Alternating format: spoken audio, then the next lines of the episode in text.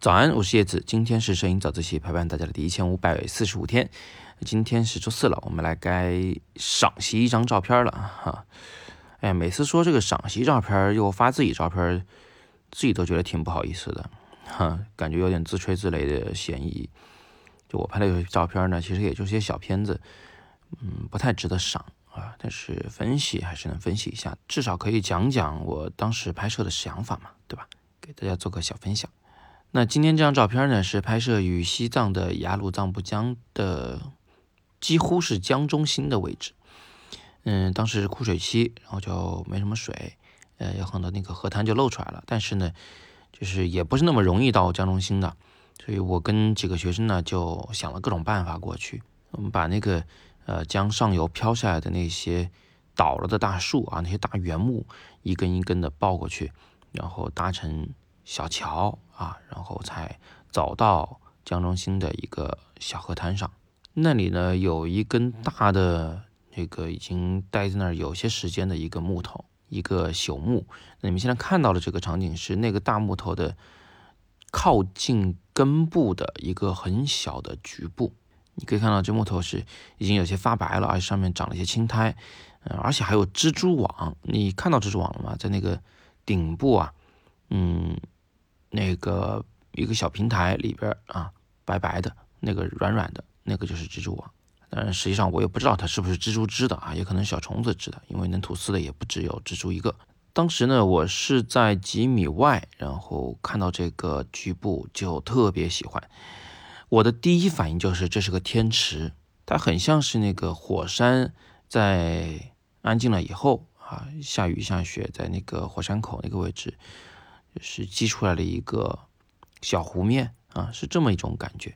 那个蜘蛛网的位置其实就像是水面的位置，而且因为它本来就软软的、蒙蒙的啊，雾蒙蒙的哈，所以它就有一点那个雾气的感觉。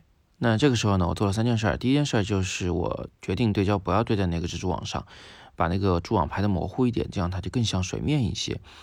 呃，后来我就把那个对焦点放在了。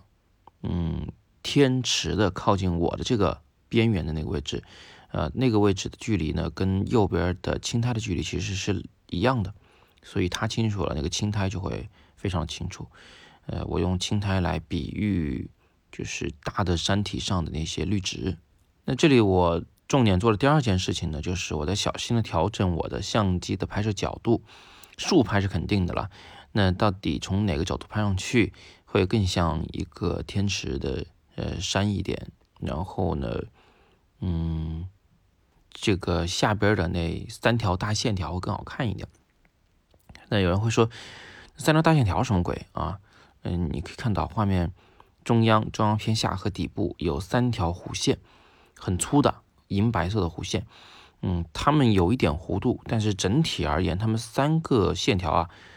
最终往右下方延伸出去，你能感觉到吗？它三个线条指向的一个方向，最终会汇聚到一点，所以它们又像是一个放射线，又是带有一定的圆弧的，非常漂亮。这三条线其实是这个画面的主要组成部分。你不要看它有可能是模糊的，它不是重点，但是在构成的形式上，远远看过去，这条三条线是啊才是最关键的一个东西。所以我反复的实验了我的相机的那个倾斜角度。啊看看到底倾斜到什么角度，这个画面这三条线能更好看。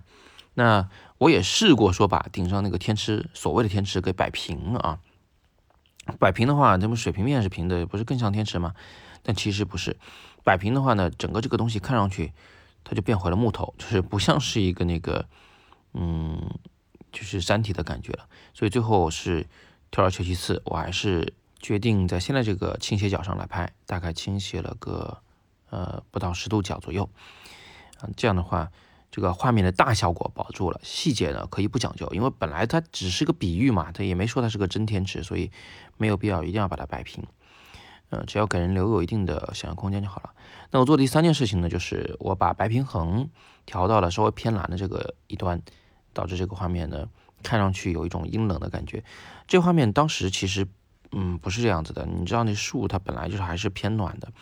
而且当时是个阴天，啊，不见得会有这么蓝。但是我把它弄得偏蓝一点呢，它就有点像是被那种蓝天映衬的感觉，它更有那种下雪天的寒冷的感觉，呃，更像是一个很高很高的山脉。最重要的是，它原本的这个木头的这个属性，温暖啊柔软的这种属性就被稍微隐藏掉了一点。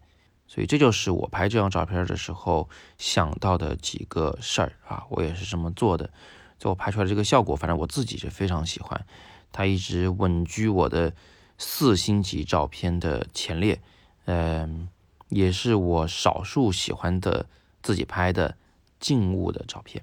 那么今天的分享就到这里，最后还是那句话啊，更多声音好课在阅读原文中。如果你想加入我们的微信群，可以加我的个人微信。拼音你好叶老师，然后跟我说应有入群，我就会拉你进去。想连贯的听早自习的同学，可以在喜马拉雅搜索“摄影早自习”，别忘了给一个五星好评啊！也请公众号的同学们记得点再看、点赞，以及发到朋友圈，让更多人来分享你的收获。今天是摄影早自习陪伴大家的第一千五百四十五天，我是叶子，每天早上六点半，微信公众号“摄影早自习”，不见不散。